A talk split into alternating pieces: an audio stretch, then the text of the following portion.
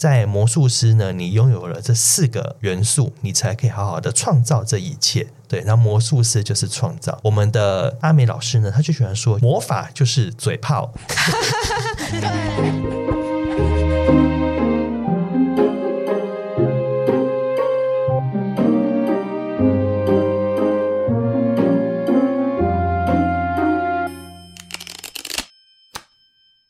收听塔罗疗愈记事，我是听听，我是 Sunny，我是伊藤。好，我们今天录音时间是九月二十九号，九月终于要过完了，听起来感慨很多。没错，为什么？我们最近一次水逆是水逆在处女座嘛，八月二十四到九月十六号的时候，所以就是不久前刚结束。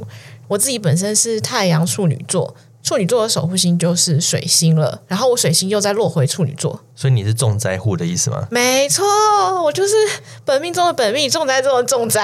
那你经历了什么啊？我们那时候录完音之后，我把档案拿回家剪嘛，然后你们还记不记得我在群组里面搞了一个乌龙？对，你好像一直说你找不到档案，对我吓死了。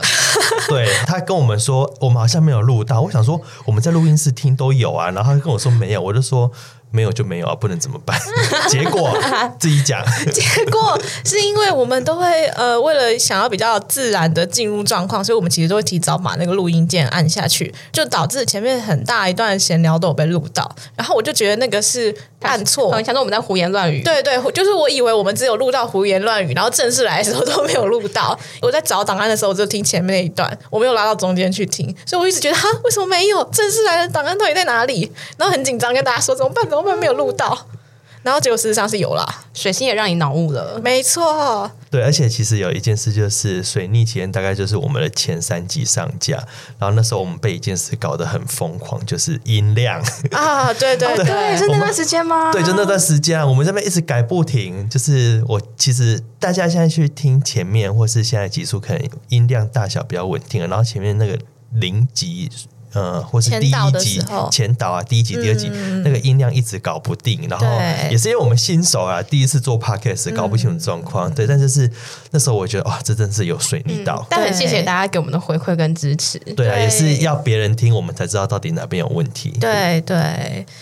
好，然后就谢谢大家给我们的提醒。音量那一趴过了以后呢，接下来就是我个人性的崩溃。就因为我是处女座嘛，所以其实我也是就是那一阵子生日。然后我的生日蛋糕是一个月前就已经提早订好了，我就是不想要让它有任何的出状况的的可能。结果它还是出状况了。我真的就是生日当天我要去店里拿蛋糕的时候，他居然跟我说没有，我要的那个口味没有。他给的理由是说，因为他们缺了一个材料，没有办法做。昨天晚上又太忙了，所以没有打电话通知到我，导致是一个我到店里我才知道，原来我没有蛋糕。那你后来蛋糕怎么办？店家后来给的处理方案，其实我觉得算是蛮有诚意的，就是我之前。定的是尺寸比较小的，他现在就跟我说，如果我现场有了口味，如果我可以接受的话，他们就换一个尺寸比较大的给我，而且会把我之前付的钱退一半，就等于我用小蛋糕的半价，然后去买了一个大蛋糕，还可以，不错。对，基本上是还蛮划算的啦。然后他又说，如果我坚持要我原来的口味的话，他们也可以。他问我说，我晚上是什么时候要庆生？然后他们可能尽量赶一赶，看要不要用拉拉木帮我送。了解。对对。然后，但我后来就选择了半价方案，真是太划算了。可以可以。因祸得福吧。好，我再祝你一次生日快乐。嗯、谢谢大家。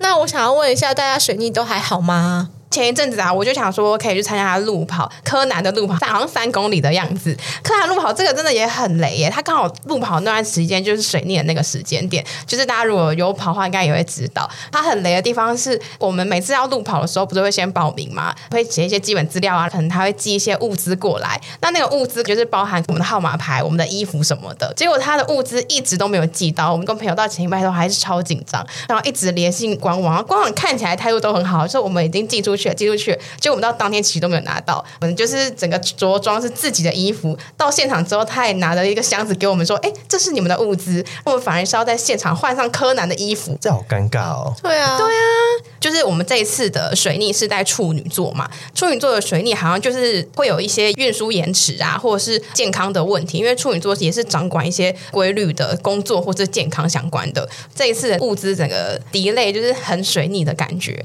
我这次的水逆哦，我觉得算有严重到，但。还可以啦，有完美的化解。有两件事，第一件事，我工作常常要办活动，在八月底的时候是要联络一些厂商要送东西，比方说一点的活动，那个厂商以前都很提早，比方说十二点就会到，那天到十二点半人都还没在，那我就打电话去，他就说我在现场啊，你们人在哪里？我就说哎，我们在。B 场地，他说：“哎，不是 A 场地吗？”我说：“没有没有，是 B 场地。”就他们跑错地方了，这是超可怕的。后来我去细究，就是因为我传给厂商的联络窗口，就说：“那我们几月几号在 B 场地哦？”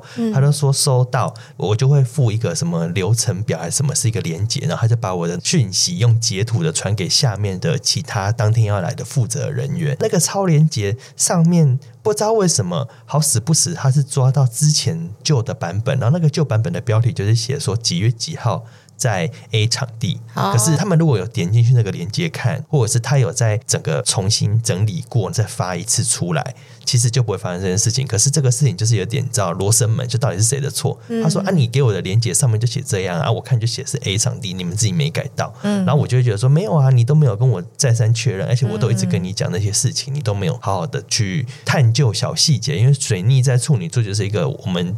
错误都会发生在小地方，它不会是个大错，它都是小错。可是小错就会很容易会酿成大错，大概是这一个。第二个就是个很小的东西，我的牙齿痛，在水逆情况就是一直发生问题。办那个活动，办办办办，然后我是一个类似司仪的角色，开始讲话招待客人，然后讲讲讲讲讲到一半，我就突然噗一颗东西出来，就是我的牙齿掉下来。牙齿哎，其实不是牙齿啊，就是那个补的地方，就是牙齿以前蛀牙补的地方，然后那个补的东西掉出来，对，然后就觉得超尴尬，就很容易会有一个洞，就吃东西就会掉进去，很烦，就很像。鞋子里面有个小石头，可是你又没有办法那个小石头拿出来，然后你一拿出来，那个石头又掉进去，就这种感觉。然后牙齿就是一个很小的地方，它不是一个什么断手断脚啊、车祸啊、头痛，就牙齿就是小地方。嗯，牙齿跟水星处女座讲话，这个都有一个一脉联络的感觉，嗯、这是一个。然后呢，我就去补牙齿，补了牙齿之后，去补的第一间牙医他就态度很差，他就说你这个要做假牙。然后我就说他不是补个牙齿就要做假牙嘛？他就是很不屑就说，反正就要做假牙。嗯，然后我就说，嗯、呃。不好吧？然后什么什么？哎，他还跟我说一次要做两颗。我说啊凭什么要做两颗？对，就只有一颗啊。然后就想说，为什么要做两颗？真的是很不合理。我就是跟他说，我要求说，我希望先补。他就是很随便的给我补了一下之后呢，我想说好，补完应该就没事了。然后就补补补补。然后就是上一次九月初我们录 Podcast 的时候呢，我也是录录录录到一半，我突然讲话讲半，我就突然卡住。听听跟上爷问我说，你怎么了？我就说我的牙齿要掉下来了。你们应该有印象吗？对，就是就很尴尬，然后我牙齿就掉，然后就就看我手上有一颗白色的东西。对，然后呢，我就只好又赶快去找了第二家，第二家又说什么啊？我们现在没有预约，没办法帮你补，所以就只能周一去，然后你再往后周五什么的，然后就换了好多次，大概就拖到整个水逆结束，我才终于把我那个牙齿补完。然后就觉得说，天哪，这次水逆真的是有逆到，就是在小地方，什么厂商跑错地方啊，什么牙齿痛啊这种的小事情，嗯、就让我觉得好阿杂哦，很久没有因为水逆这么阿杂了。对，而且因为处女座又是跟健康的掌管是有关的。对，大家不要太开心了，反正水逆又要来了。没有啦，十二月啦，十二月又有水逆。对，对一年会大概水逆个三次到四次，所以就是大家习惯吼，坚强一点。对，习惯时常检视自己的小细节。听说就是有人出生的时候星盘里就会是水逆，这是什么情况呀？啊，就我啊。哦，我也是哎、欸，我跟我，没有我跟三丽都是。如果你们大家去看自己的星盘，什么唐老师的占星系统，或什么占星之门，或是各式各样的占星系统都可以啊。这边就你们选你自己喜欢的，只要水星后面有一个 R，就是一个水星逆行，就是说你出生的时候，你的水星是逆行的，就你出生的那个时候刚好是水星逆行的期间。我是水星双鱼逆行，所以就是即弱势位中的弱势位。什么是弱势位？我有点不太会解释，你可以帮我解释吗？好像我看过，因为水星掌管的是双子座跟处女座，那其实每个星座它都有自己的对宫嘛，它掌管就是双子跟处女，所以对于双子跟处女来说，这是它的强势位，它的对宫就是它的弱势位。像双子的对宫就是射手座，刚刚讲的处女的对宫就是双鱼座。对，对，对，对，对。可是是不是听说强势位跟弱势位其实没有影响到它的什么？我觉得不是绝对啊，就讲大家看嘛，这边有两个水星弱势位的人，Hello，水星射手，对，水星双鱼，然后跟一个水星强势位的人，Hello，水星处女。然后我们现在在做一件事，叫录 Podcast，叫他讲话，没错，对，就是，然后我必须讲一下，我小时候就是作文小天才，因为水星也会掌管写作啊，嗯、然后思考啊，沟通啊，就是一个水星逆行或者水星弱势位的人，他也很有可能是一个好的作家跟好的演说者。为什么？就是他讲话之前他会先思考过，他不会 就乱讲一通。嗯，对，大家不要太被强势位、弱势位给局限或逆行给拘束。嗯、对，我讲一个有点好笑的事情，我小时候啊，在很懵懂无知，十几二十岁的时候呢，第一次知道哦，原来有一个东西叫星盘，然后我就去 Google 了星盘，然后就看哇，我太阳母羊、月亮金牛哦，水星金星、火星双鱼，就觉得嗯都好棒，然后木星处女嗯也不错，然后看到土星水瓶，我就觉得说天哪，这个星盘不要了，为什么？它长坏了，我不要了，就我土星水瓶，对，土星水瓶，因为我很讨厌所有的风象星座，然后就看到土星水瓶啊，不要不好，可是后来我默默在我长大过程当中，我就蛮认同土星，然后也蛮认同水瓶座的这件事情，就是后来身心灵的朋友都很爱戏称我是一个土星人。那至于为什么我是一个土星人，改天再专题研讨，之后再做一集。对，今天先不讨论土星水瓶，我们在这几集都有聊到塔罗牌都有对应星座或行星嘛，那水星应该也有对应的牌嘛，对不对？对，我们水星其实对应的是我们的魔术师，也就是我们的一号大。没错，今天就是要跟大家来聊一聊魔术师。关于这张牌，就是一腾可以跟我们聊聊它是怎样的一张牌吗？魔术师的话，我们觉得说这个叫做婴儿牌，就是我最大，天上天下唯我独尊。它会在很多的塔罗牌的书里面会讲说，它是一个连接天地之间的通道。那你看，通道这件事跟沟通很有关系嘛？我跟你之间的通道有顺畅，我们才可以沟通顺畅，我才可以跟你这边赖来赖去啊，传讯息啊。嗯，那我们从牌面上可以看到，就是这个魔术师。第一个，他的头上有一个无限大的符号，所以就是沟通这件事情可以创造无限的可能。他的一手指天，一手指地，这个是表达说，就是所谓的连接天地的通道。它四周是有玫瑰花跟白色的百合花，这个其实也是一个灵性的意象，就是它在一个舒服的花园里面。所以就是沟通这个事情，要在舒服的环境下才能好好的沟通。那如果你在不舒服的情况下，你也很难跟对方好好的沟通了。所以如果各位要谈判，还是要找个舒服一点的地方，不管是你是要跟人家提分。手是提告白，环境很重要哈。再来呢，魔术师的桌子上面有权杖、圣杯、宝剑、金币，那这意思就是说，在魔术师呢，你拥有了这四个元素，你才可以好好的创造这一切。对，然后魔术师就是创造。我们的阿美老师呢，他就喜欢说，魔法就是嘴炮。对对，魔法就是嘴炮，也就是说，你看嘛，就是你要说出来，嗯，它才会变出来。神说要有光，就有光了。对，就是这种感觉，一直在强调说，你看，你从愚人牌勇敢做自己，勇敢冲一发，到了魔术师，你说要有什么，就会有什么。所以就是也是有一种符合商周或是经理人。这阵子比较少，可是前一阵子蛮多，开口问。全世界都会帮你，就是有这种感觉。然后比如说大家出去自助旅行啊，你就是不知道路怎么走，你怎么做呢？开口问，然后就是路长在嘴上，对，路长在嘴上。那其实这就是也是蛮符合魔术师的沟通通道的意向。对，所以这也就是为什么我们有的时候看动画或是看戏剧里面，主角要用魔法的时候，都要先唱他的招式。对，就是我在看那个《咒术回战》，然后他们这里面有的人只要打手印，那有的人就还要特别念出来，嗯，然后他就会说念出来的比较强。啊。对，言灵是真的有这个力量在的，没有错，语言的力量，话语的威力。好，那关于魔术师牌，如果出现在牌阵当中，或者是说我们在算牌的情形下看到它的话，那大概会是一个怎么样的感觉呢？我觉得魔术师是一个我还蛮喜欢的牌。刚刚有提到，在他的木桌上面，四个元素全部都在，所以你可以发挥的空间其实很大。他就是手上拿着那个权杖，手指的地，所以他的呃畅通其实是顺的。他是可以从上到下在流通上面很顺畅的去做一个协调。那所以如果在工作中抽到这张牌的话，感觉就是你在的那个位置，你是可以当一个很好的协调者，或是很好润滑剂在中间，身边也会有很多的物资是可以来协助你的。就是刚刚提到的婴儿嘛，就是婴儿就是一哭，我只要一举手，我只要一闹，上边都会有很多的物资都可以来协助。所以我觉得魔术师如果是在工作中抽到的话，其实是你在这个单位里面，你是可以得到还蛮多的资源，或是你可以发展很多你想要发展的空间。是如果是感情里面有抽到魔术师的话，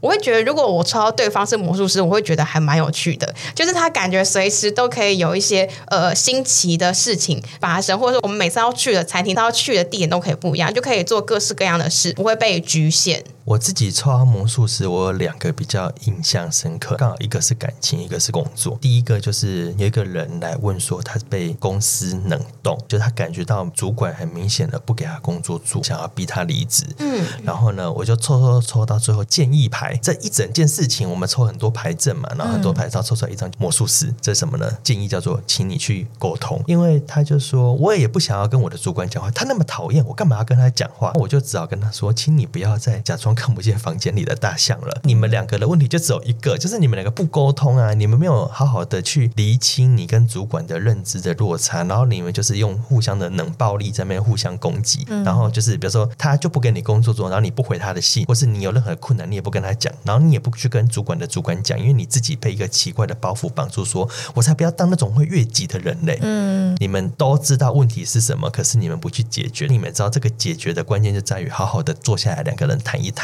嗯，但就是大家都不愿意去做这件事情。那一局最后是有点无解啊。他就是说，嗯，好吧，但是我就是不想跟他讲话。然后我就说，好吧，那就是你知道，不去讲话就会继续这样下去。他就说，那我暂且先这样子再下去吧。我都觉得。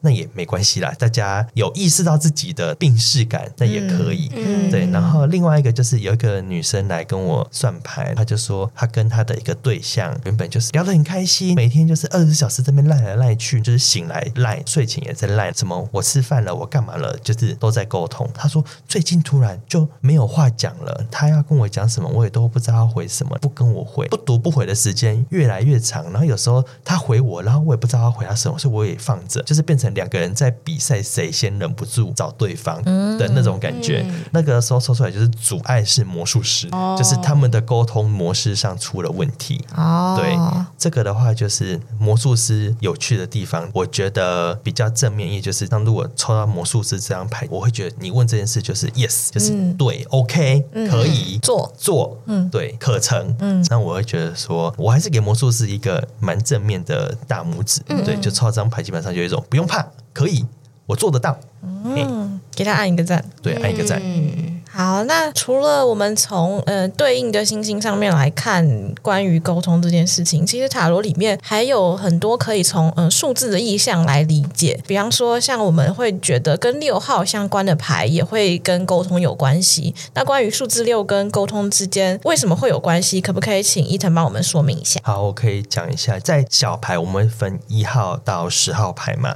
那六号这个数字通常会对应的是一个沟通，六这个数字是一加二加三，那其实它就是讲说是一号牌到三号牌，然后我们达到一个初步的圆满之后，我们就要跟大家分享。可是缺点就是有时候会比较极端，我们的成功可能会变成一种骄傲，或是会愧疚变成一种施舍。然后六这个数字其实你也可以解读为三乘二，这个有点就是借用生命灵数的概念。如果有听众是研究生命灵数，应该就可以很能理解这个东西。那这边不特别去强调。那三通常会代表是一个。喜悦，二代表的是一种对立，就是在讲，就是说，如果我们可以去均衡这个三跟二的能量之后呢，其实可以达到一个身心灵的平衡。呃，沟通它其实也是一种，就是学习去整合、开创跟对立跟冲突。因为四是稳固嘛，五是对立跟冲突。你经历了对立、喜悦、稳固跟冲突之后呢，到了六就是沟通，大概是这个概念。它在落实到地水火风、权杖、圣杯、宝剑、钱币之后，它会有不一一。样的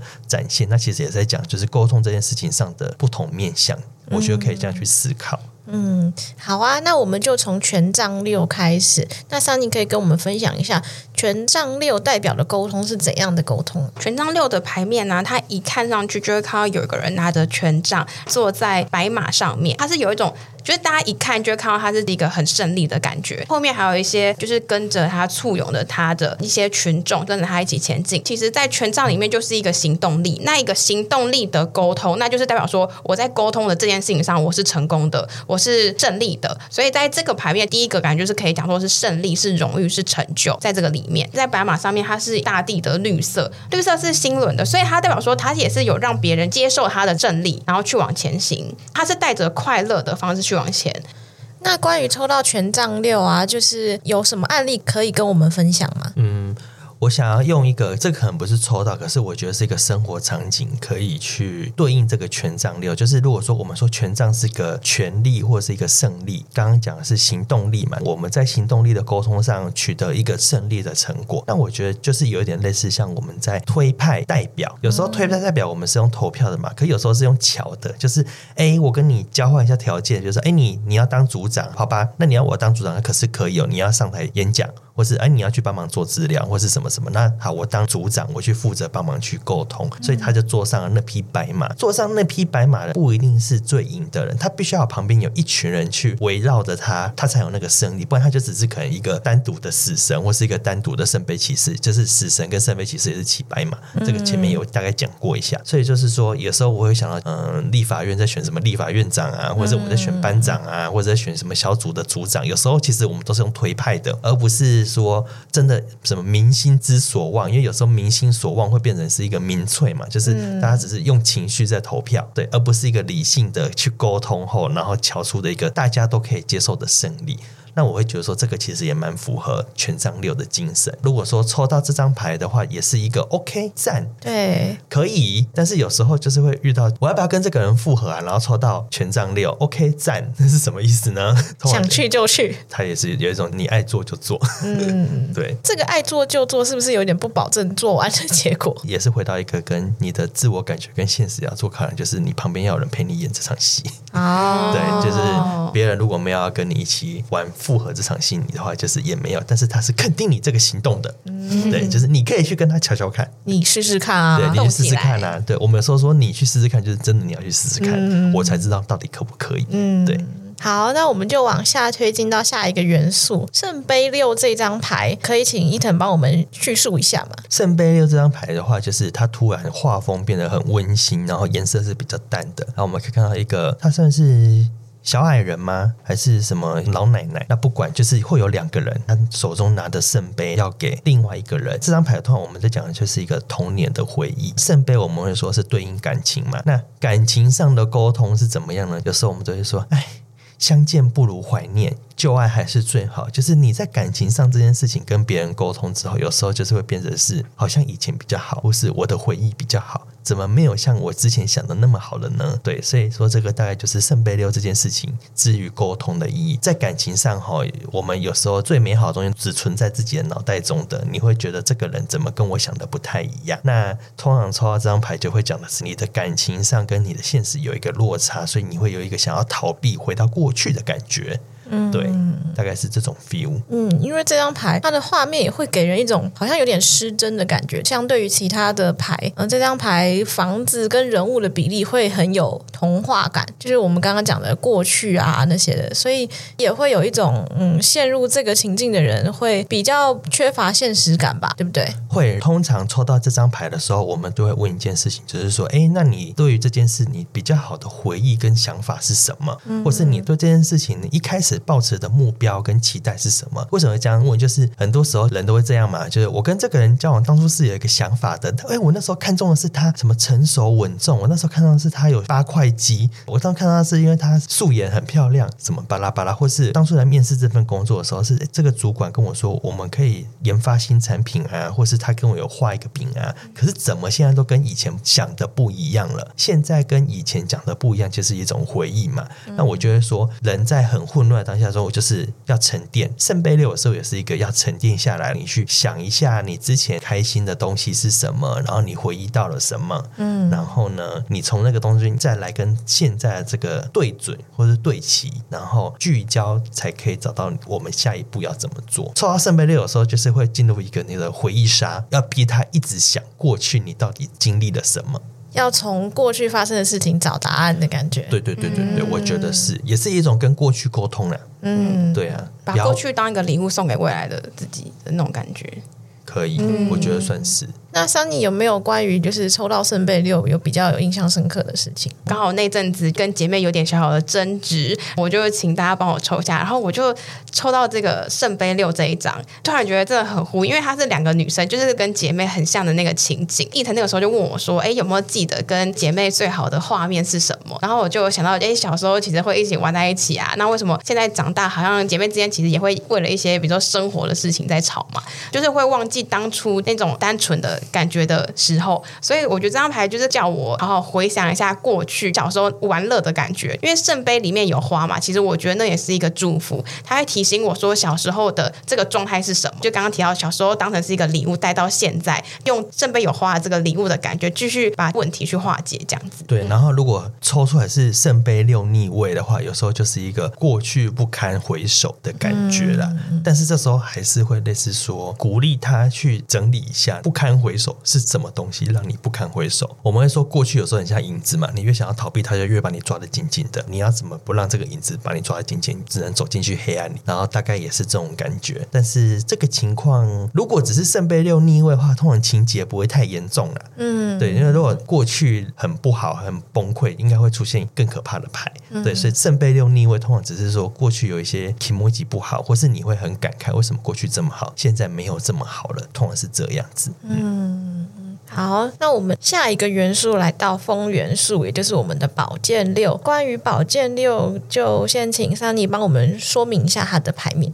宝剑六就可以直接看到宝剑插在船上面嘛，然后呢，有个人他就骑着船，然后就我们离开了这个地方，一个背面的离开，就会感觉我们在哀悼一件事情。那宝剑其实就有点带着一个哀伤的感觉，就是我要启动我的感觉，然后离开我不舒服的状态。所以在宝剑六里面，其实也是有一个转化啊，或是牵引我要离开这个地方的状态。其实我觉得这张牌有一个好的感觉，就是我正在离开我的痛苦跟我不开心的时候，就是我已经可以开始往前走。宝剑六有时候其实想简单一点，就是你跟一群人大吵架之后，就决定我再也不要回来了，头也不回的伤心的离开。嗯、对，就是如果我们说这四张牌，权杖六、圣杯六、宝剑六，跟等一下会聊到的金币六，它都是有一种沟通的前后。我沟通完了，我赢了；我沟通完了，我陷入回忆的漩涡，或是我沟通完了，我决定离开。对，就是有时候就是这样嘛。分手不就是有些人就是讲讲讲讲讲，然后就是嗯，对，我们就是分手吧，头也。不悔的伤心的离开，有时候宝剑六会有一些人用比较诗意的方式说，这是一段疗伤的旅程，啊、就是因为他坐船嘛。宝剑六的牌面是有两个人头低低的，一个人还穿着斗篷，然后后面有一个人在撑着撑船，要感觉去一个遥远的地方，在一个宽阔的水域上面，然后有六把剑插在船上。对，那就是有一种要远行的感觉，离开这个伤心地的感觉。抽到这张牌，不管是问感情的话，就是我就跟他说：“拍拍啦，是应该最痛苦的事情已经过去了，现在就是在疗伤。那我们赶快救救自己，然后 OK 绷赶快贴上去。如果是工作的话，就是有一个好啦，你应该已经做好要离职的准备了吧？那就是就去啊。而且通常抽到宝剑六的人，我会鼓励他：你先休息一下吧，不用那么急着去上班吧。我们九月三十号离职，不用十月一号就去上班，我们可以十月。十五号，或是十一月，或是休一个半年都没关系，我们不用那么急着去上班。嗯，对，我觉得这个是宝剑六一个还蛮重要的隐喻。第一个是离开。那个地方，第一个是休息，第三个就是头也不要回，对，嗯、就是沟通完了。有时候有一个情况就是会没完没了，我不知道你们遇过那种讲话讲的没完没了的感觉，就是你跟他讲完一次，他就说，可是我想要再跟你聊一下，然后或者是，呃，我觉得上次我没有讲清楚，我还要再跟你讲一次，我还要补充。可是我们就知道说那样子到最后已经是没有谁对谁错，然后这个时候唯一能截止这个话题跟沟通，就是有一个人离开。嗯，就是这种感觉，必须要有那个宝剑的果断。嗯，对，要有六把宝剑帮你把它切掉。而且这张牌它其实是在水里面走嘛，那它的水面其实是还蛮平稳的，所以刚刚看到它就是很安静的离开，它不是一个很吵很闹的，就是很大波大浪的走，它是慢慢的往前离开了。对，如果宝剑六逆位呢？你们觉得呢？就是翻船了，然后船翻过来，刚好宝剑掉了，所以你的船就是整个破洞，然后水就贯穿在里面，就是会淹船。但是有时候就是需要这种一个大的一个翻船之后，你才可以整个就是重新开始一个很大的转变要开始。逆位牌有时候可以有两个读法，一个是回头是岸，就是可能你没有沟通完，太急着逃跑了，嗯，那你回去把它讲清楚。第二个就是我们要有沉船的决心，我们说破釜沉舟嘛，对不对？对，你跟这个人你要有破釜沉舟的沟通。有些人就说啊，我是不是留个后路啊？我不要把话讲死。有时候就是你要拿出你的果断跟决心，你不把话讲死，为什么不要啦？我们做人留一面啊，我们做人留一线，我不要跟他讲到这样子，那那个人就会继续怎样短吐深掘，他就会假装我真的听不懂，我不知道你要我干嘛，那我就在更那个什么，我就在试探你的底线，对我，哎，你这样可以哦，那我再更往前一步，对。对，那其实你这时候就要破釜沉舟，跟他撕破脸的决心的沟通，嗯。嗯。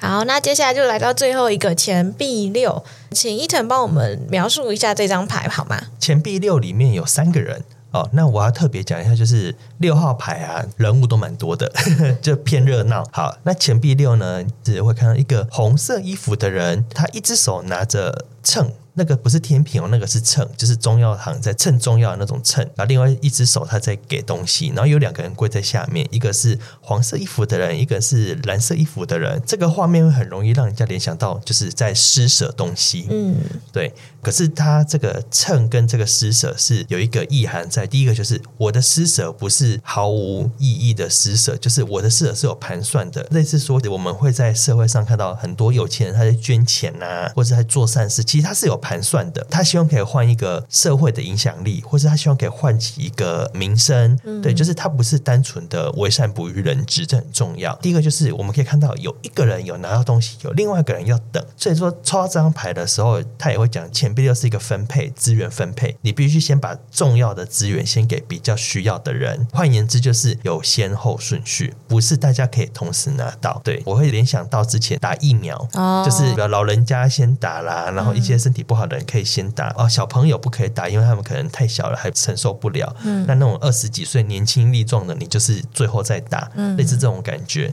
它就一个分配。然后呢，这有一个很特别的点，就是钱币六通常有时候会讲到一件事情，就是说谁比较重要。这个看起来是红色衣服的人比较有权势，他有控制权，但是有时候我会觉得不一定。为什么呢？就是不要的最大，就是如果底下这个黄色衣服跟蓝色衣服的人，他们今天选择，我才不要拿你的这些破东西呢，我直接起身离开。那这时候变成是他送礼物也没人要了哦，对，所以说物质方面的沟通，我们就会讨论到分配嘛，对不对？嗯、那就是也是一样，比方说啊，这个以下有点政治，那大家就是包含一下，就比方说美国要卖军舰给我们。那台湾我不要买，嗯，那就算是美国硬要给我们，我们也怎么样？就是也是可以拒绝他们嘛，对不对？嗯、那虽然说可能会有其他的什么影响，或是这边不讨论，可是就是有一个不要的最大。像之前中国不是最喜欢说，今天台湾的什么芒果、丝木鱼、什么水果，然后什么农产品禁止进口，嗯，然后我们就会说啊，我们的命脉被斩断了，嗯，就那种感觉，就变成是哎，我的资源分配我就要重新去思考嘛，我可能要卖到日本，卖到泰国，然后卖给美国。或卖到欧洲，卖到非洲，那、嗯、这个都是一种资源的重新的分配。你这个资源的重新分配就是什么？靠协商、靠谈判、靠沟通嘛。然后跟靠啊、呃，我退一步，你退一步，然后我让一点，你让一点，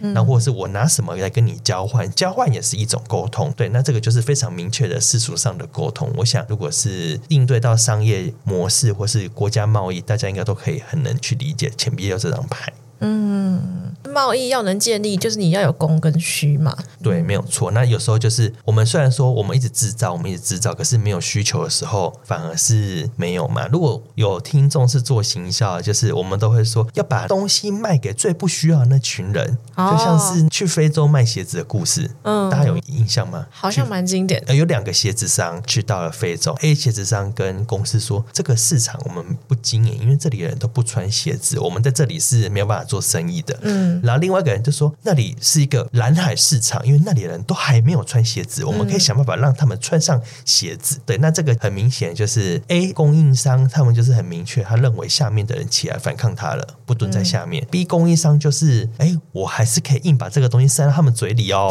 那种感觉。对对对。好，那关于抽到钱币六啊，有什么案例可以跟我们分享吗？好，我们之前大家上课的时候，帮一个我们三缺一的小伙伴抽过牌，因为他那个时候正在考虑他的职涯规划，他的店的店长问他要不要继续，就是换他当成店长。然后那个时候问题就是有抽到金币六，我们好像就问他说，那会不会是什么你分配上的问题啊，或者是人员上的问题？记得是他想一下之后，他说可能当时在那家店面的时候，他有碰到问题，就是呃人员排班的状况，就是他会很难去抽出人，或是调派人去去把那个班。排很长都是要自己多排班，就是这件事情会发生这个问题，就是分配不均。嗯嗯，然后另外我有在帮朋友抽的时候，也有抽过这个，是在感情里面抽到这张牌。我觉得这张牌很常出现在就是问题或者困境那一边。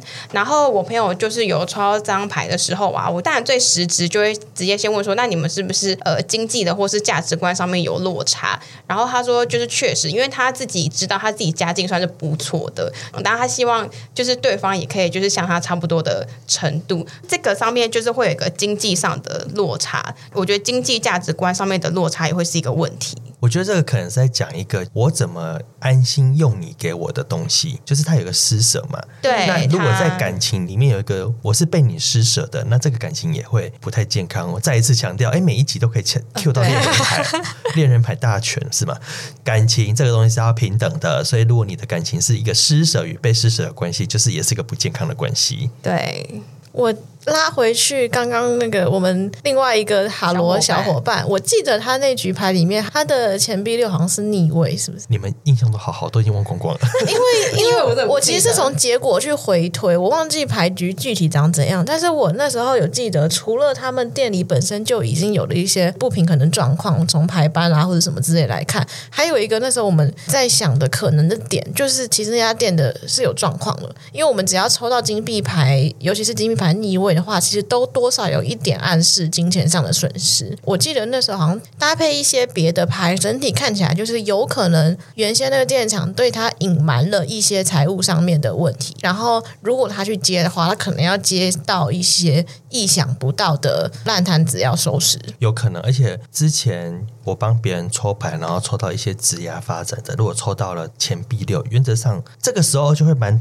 推荐大家留退路的哈，前面可能会说啊，那个宝剑六不要留退路，然后圣杯六是回到过去什么的，嗯，但钱币六这个部分就是它有一个很明确的叫做你要有盘算，你的鸡蛋不可以放在同一个篮子里面，嗯，然后这个时候我通常会说啊，那你有没有考虑发展副业？或者是你有没有想过说，如果这间公司不上，你有没有什么 Plan B？嗯，这个我觉得还蛮重要的。然后另外，我觉得钱币六还有一个比较世俗的，就是你可以去搞投资啦。哦，对，就是你把这个。东西投进去某个人身上，它是会有回报的。我们期望它会有回报。嗯、对，我觉得这个也是一个钱币六比较世俗的解牌法。然后，如果是逆位牌，就有点类似说，你现在投的这两个可能都会赔钱。哦，对，就是它会有比较明确的实物面的一个提示，这样子有可能。对，嗯、有时候解牌不要想的太复杂，嗯，把它想的简单一点。对，也不用每一个都一定要钻到什么身心灵，没没有，有时候就是内部深处。我就是在问说有没有钱啊？就就是跟我说也有或没有就好了，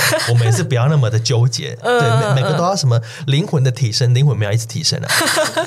好，那我们六号牌聊到这边，那我们就是再回到一开始我们聊的是水星嘛。今年的第三次水逆已经在九月十六号结束了，那最后最后一次好像在十二月。对，我们年底还有水逆哦，大家就是不要开心的太早，今年还没结束。嗯，那关于最后一次水逆有什么提醒要给大家吗？今年二零二三年还有一次水逆，第四次水逆会发生在十二月十三号，然后它会跨到二零二四年的一月二号。这边刚好是什么？大概就是圣诞节跟跨年。嗯，所以第一个就是说出游，就是水星跟沟通、交通有关系啊。所以说你出游这件事情，基本上一定要再三检查。它有时候水逆会有一个好事多磨的情况下，那这个要去注意。这个还有一个比较特别的是，这次的水逆呢。呢，会从射手座到摩羯座，所以这是一个有点特别的情况，就是它有一个能量的转换，就从火象星座变成土象星座。因为之前的话，大概就是哦，在牡羊座逆行，然后在金牛座，在处女座，它大概就是只有一个场景。那如果说从射手座到摩羯座，就是有一种我们要从一个人的远大的志向，然后到一个社会的结构的问题。因为摩羯座通常象征的是一个公司、一个社会跟一个企业嘛，对不对？嗯，然后。它是一个比较外在的环境，权威性，权威性，所以我们可能可以从九宫到十宫，所以说基本上下一次逆行啊，就是九宫的事情跟十宫的事情，射手座的事情跟摩羯座的事情，我们要特别的在意。而且如果说这个九宫的事情是会变成十宫的事情的时候，这个就是要特别去小心。所以，比方说哦，大学变成企业，嗯，那这种的都可能会是一个学术型的水逆要再深究起来，跟那个星象啊再深究起来，这个我们可能要再另外再多录一集。这现在就不特别的讲，这只是先提醒大家，年底它还是水逆，然后水逆就像下雨一样，它三不五时就会来一下，所以大家不要太紧张。嗯，然后下雨，我们人还是要继续生活，大概是这种感觉。好哟，谢谢一腾的提醒。那反正就是大家下雨天记得带伞嘛。对啊，就水逆就是告诉你的人平常就要检查。嗯，好，那我们这一集就先聊到这边喽。那如果大家有任何想法或回馈，欢迎到我们的平台留言，或是私讯我们的 IG。那详细资讯我们也都会放在节目资讯栏，希望大家可以给我们五星好评。那我们下次再见喽，拜拜，拜拜。